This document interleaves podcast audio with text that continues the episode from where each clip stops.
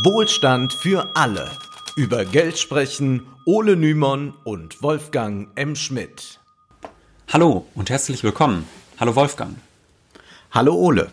Wir sprechen heute über ein sehr relevantes Thema. Es geht um Wirtschaft und Umweltschutz. Mhm. Und in letzter Zeit werden ja Stimmen laut, die sagen, wir müssen die Mehrwertsteuern auf Bahnfahrten senken. Wenn wir die Mehrwertsteuer senken, dann werden die Bahnfahrten wieder attraktiver, denn sie sind dann günstiger und dann werden die Menschen nicht mehr so viel fliegen und vor allem nicht mehr so viel Auto fahren. Es gibt sogar einige ganz grobe Radikalos, die fordern sogar, die Mehrwertsteuer auf Bahnfahrten ganz abzuschaffen. Und wir wollen nun fragen, es, es, ist unsäglich. Was bringt diese Senkung wirklich, diese, diese wahnsinnig radikale Forderung? Oder gibt es vielleicht doch ein anderes Problem, ein eigentliches Problem, das damit immer verdeckt wird? So viel sei ich mal verraten. Wir glauben, dass hier eine Phantomdebatte geführt wird und wir können das ja einfach mal illustrieren. Sagen wir, du möchtest morgen spontan nach Hamburg fahren. Du bist zu einer Sondersendung eingeladen worden, die ganz spontan anberaumt worden ist und nun bist du online und siehst, ja, du müsstest, wenn du jetzt keinen Sparpreis bekommst, sage ich mal, so um die 110 Euro für diese Strecke zahlen. Ohne Mehrwertsteuer wärst du dann bei 92 Euro. Und was würdest du dann tun? Naja, 18 Euro gespart, da steigt man doch mit Freuden in die Bar, Bahn ein mhm. und äh, gönnt sich vielleicht für diesen Preis noch äh, eine Kleinigkeit im Bistro. Mhm. Ja, da ist man ja auch die 18 Euro schnell los. Ja, ich würde natürlich Bahn fahren. Ja, ja. das sind doch äh, enorme Rabatte. Mhm. Es ist eigentlich schon quasi geschenkt, könnte man fast sagen. ähm, aber ich glaube da irgendwie nicht so richtig dran. Also ich habe das Gefühl, du flunkerst ein bisschen, denn für Benzin würdest du sicherlich deutlich weniger bezahlen. Ich meine, hin und zurück sind das dann mit der Bahn auch fast 200 Euro, wenn du das so buchen würdest. Viel länger bräuchtest du mit dem Auto nicht und deine Klimaanlage funktioniert sogar, was bei der Bahn nicht immer ja. der Fall ist. Und ich darf im Auto rauchen. Das durfte man ja ganz früher in der Bahn auch mal. Ich habe es als Kind noch mal mhm. erlebt. Bedauerlicherweise durfte ich aber damals noch nicht rauchen. Habe es mir immer gewünscht, später in der Bahn zu sitzen zu rauchen. Aber bevor ich jetzt in Nostalgie schwelge, mhm es gibt ja noch vielleicht dann eine tolle Lösung. Man könnte ja sagen, ja, wenn wir jetzt den Benzinpreis mhm. enorm erhöhen, also wenn wir da nochmal ordentlich Steuern draufsetzen, dann ist das Bahnfahren ja irgendwann schon wieder günstig. Nun, du machst jetzt vielleicht blöde Laien, aber ich könnte mir vorstellen, das wird bald wirklich als Lösung präsentiert, um eben die Struktur der Bahn selbst nicht antasten zu müssen. Also lass uns doch einfach mal hinterfragen, was da wirklich schief läuft. Also die Preise, ja, das bekommen wir alle mit, aber was läuft da noch schief, Wolfgang?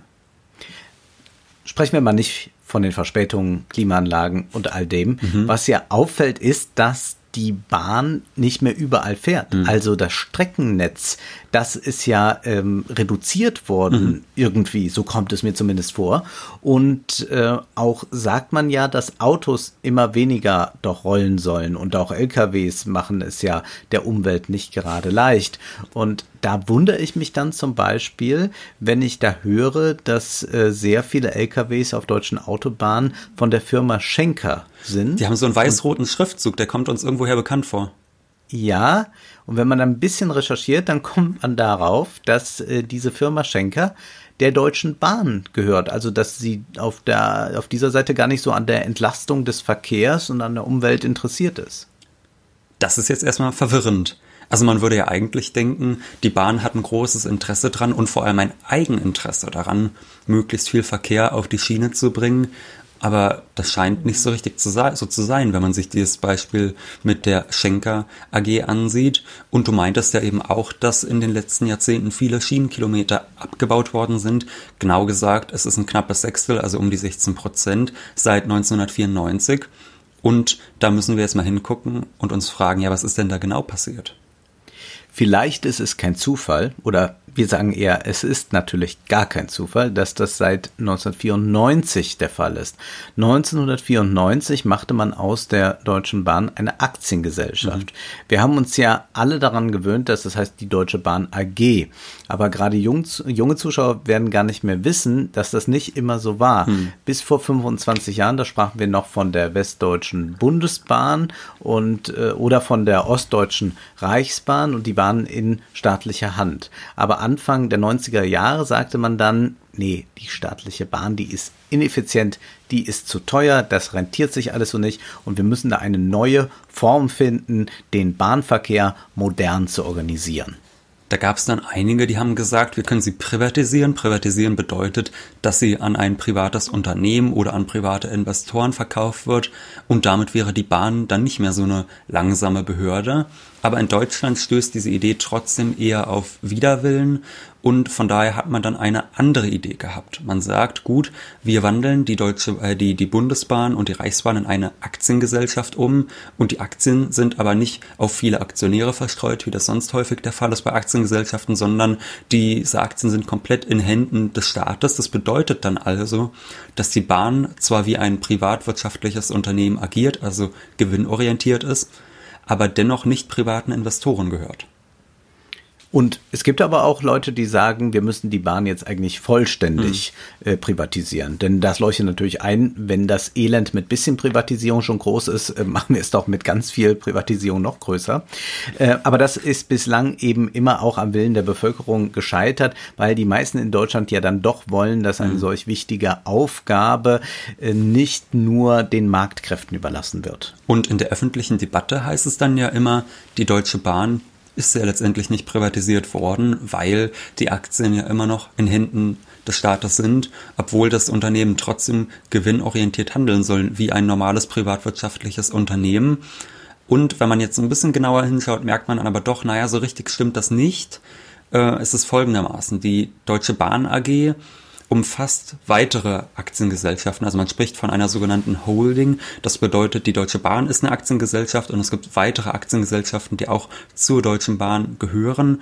Und in diesem äh, Subunternehmen quasi, da werden dann schon Dienstleistungen auch an private Unternehmen herausgegeben. Was zum Beispiel nicht privatisiert sein soll, ist die Infrastruktur selbst. Aber zum mhm. Beispiel fahren dann private Anbieter im öffentlichen Nahverkehr. Also 40 Prozent des öffentlichen, äh, des, des, des Personennahverkehrs sind tatsächlich von privaten Unternehmen getragen. Und Privatunternehmen sind natürlich gewinnorientiert in erster Linie, aber auch die Bahn AG selbst ist gewinnorientiert. Mhm. Daher werden dann, wie schon angesprochen, Strecken geschlossen, die nicht rentabel sind. Ein Blick auf die Landkarte und diesen Blick empfehle ich ja auch immer Hauptstadtjournalisten, denn die sitzen ja in Berlin, schreiben wunderbare Texte hin, wo dann drin steht, alles gar kein Problem, man braucht kein Auto, man setzt sich einfach in die Bahn und ist überall. Ja, mhm. in Berlin mag das stimmen, äh, in ganz vielen Macht Bundesländern das Autofahren so teuer, dass wir es uns nicht leisten können, hieß es neulich in den Tagesthemen. Ja, wunder, wunderbar, wunderbar. Äh, wunderbar. Das sind äh, Leute, die meistens einen Chauffeurdienst haben, äh, die sowas sagen. Und äh, wenn man sich einfach mal die Landkarte von Deutschland ansieht, dann bemerkt man da einige Ballungsräume, aber man bemerkt einfach ganz viel Land und das mhm. ist dünn besiedelt. Und wer, wie ich zum Beispiel, in Rheinland-Pfalz wohnt und das nicht in Mainz tut, sondern in irgendeiner anderen mhm. Stadt oder äh, auch im Dorf sogar, der wird mit der Bahn nicht weit kommen oder ist den ganzen Tag unterwegs. Mhm. Und durch den zusätzlichen Wegfall dann noch von Strecken, den wir jetzt in den letzten Jahren erleben mussten, ist man dann gezwungen, auf das Auto umzusteigen. Und jetzt sind wir schon an einem wichtigen Knackpunkt angekommen. Also wenn viele Menschen Auto fahren, weil die Bahn gewinnorientiert arbeiten muss und deshalb dann auch viele Strecken dicht machen, weil die angeblich nicht rentabel genug sind, dann müssen wir uns fragen, was ist uns nun wichtiger?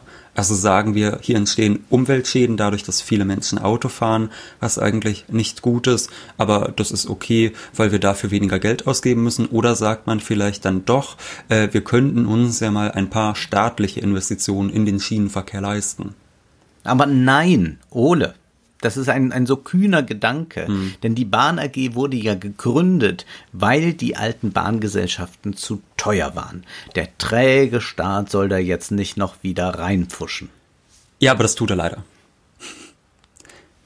Äh, naja, also so ein bisschen vielleicht. So ein bisschen. Also mit so mit so eine kleine Unterstützungshilfe. Ja, mal 500 also Euro im Jahr. Mal, wo? Wo er, wie viel? 500 Euro im Jahr. Nein, ich scherze äh, natürlich viel mehr. Der Staat gibt jedes Jahr immer noch Milliarden aus für die Deutsche Bahn, obwohl man ja eigentlich sagte, die sollen jetzt privatwirtschaftlich agieren und gewinnorientiert agieren. Aus irgendeinem Grund klappt das nicht so richtig. Also dieses Argument, dass durch die Umwandlung in eine mhm. Aktiengesellschaft keine Schulden mehr anfallen, das ist völliger Unfug. Es fallen jedes Jahr mehr Schulden an. Also der Bundesrechnungshof, der prangert auch genau das öffentlich an. Der hat gesagt, dass der Bund zwischen 2009 und 2018 ja. 30 Milliarden Euro an die Bahn gezahlt hat, damit die in ihr Schienennetz investiert.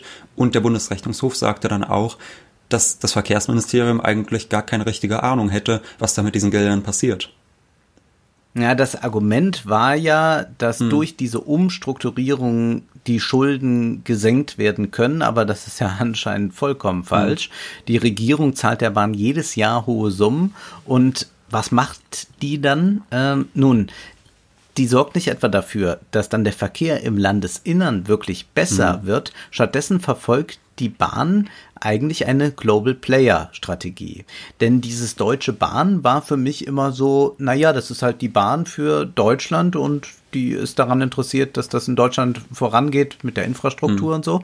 Aber äh, die Deutsche Bahn ist genauso wenig nur auf Deutschland begrenzt wie die Deutsche Bank. Mhm. Die ist ja auch nicht nur für äh, Deutsche Bankkunden, nee. für, für Kunden in Deutschland da, sondern auch global agierend und so macht das die Bahn eben auch. Mhm. Mehr als die Hälfte ihres Umsatzes macht die Deutsche Bahn im Ausland, obwohl es ja meiner Meinung nach eigentlich darum gehen sollte, dass ich von Koblenz günstig und gut und vielleicht noch klimatisiert nach Hamburg komme oder dass Bürger in ländlichen Regionen den Anschluss nicht verlieren. Mhm.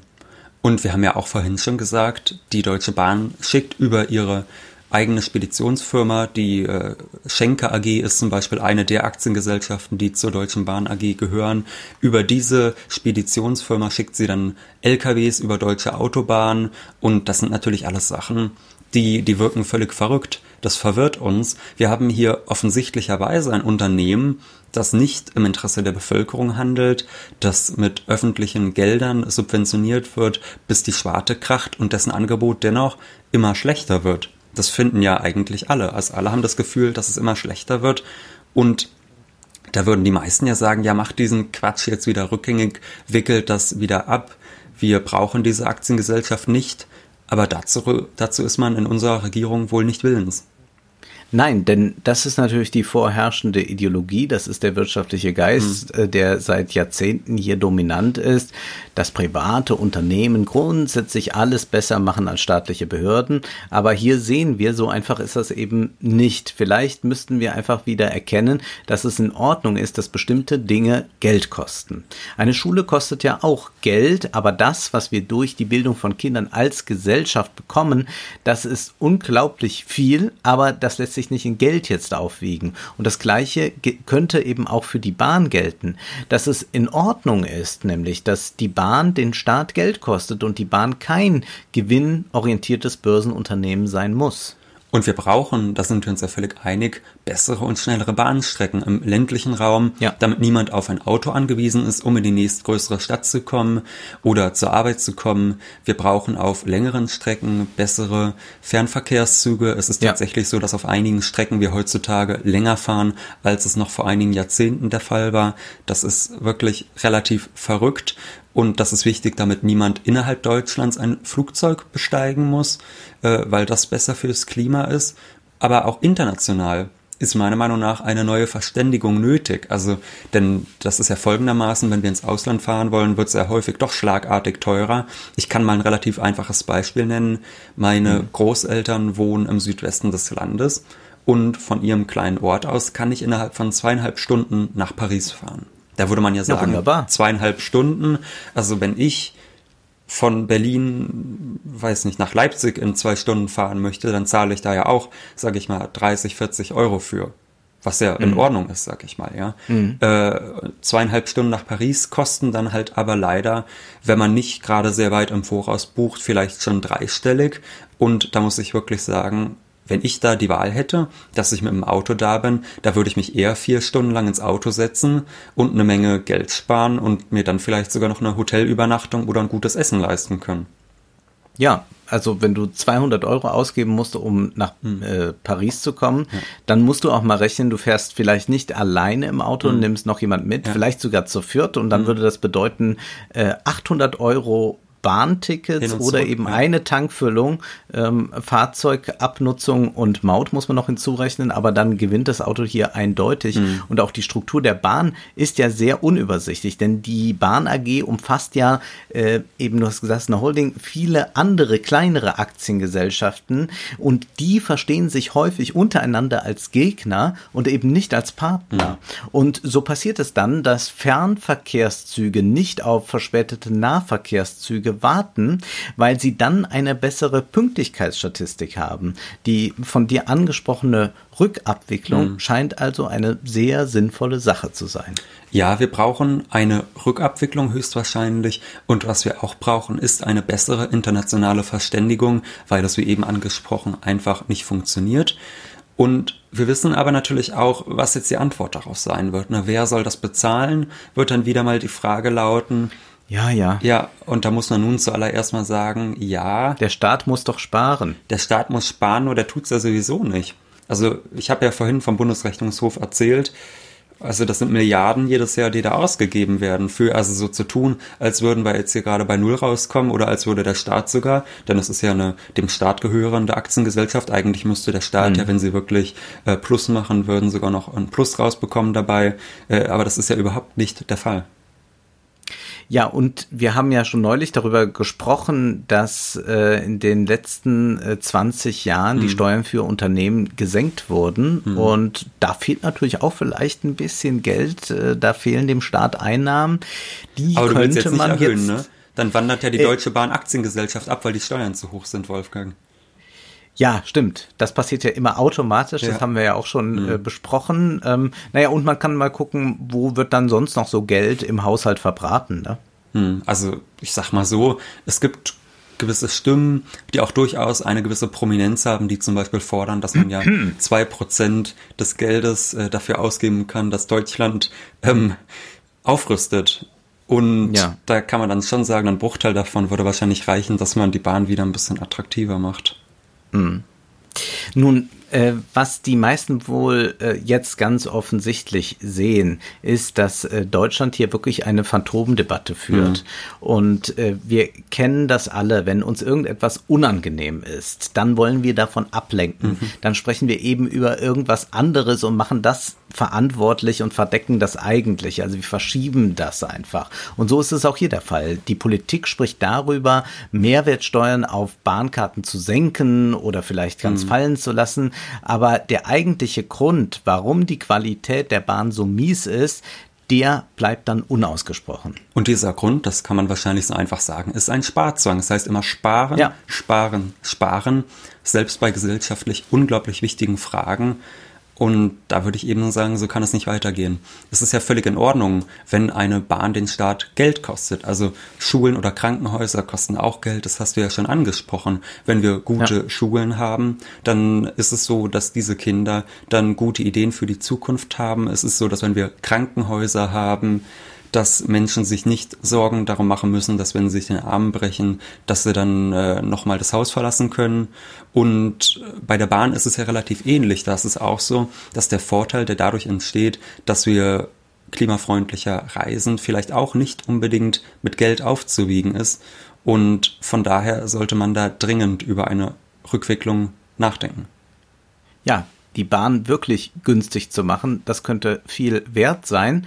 Und wir bleiben aber bei dem Thema Steuern. Hier geht es ja darum, dass die Mehrwertsteuer wegfallen wollen. Wir wollen mal über Verbrauchersteuern das nächste Mal sprechen. Wie sinnvoll sind die mhm. eigentlich? Brauchen wir zum Beispiel dringend eine CO2-Steuer, um das Klima zu retten? Aber jetzt erst einmal genug geredet, denn Benjamin Franklin wusste ja, Zeit ist Geld. Prosit. Das war Wohlstand für alle Ihr könnt uns finanziell unterstützen über paypal.me-ole und Wolfgang oder über die in der Beschreibung angegebene Bankverbindung. Herzlichen Dank!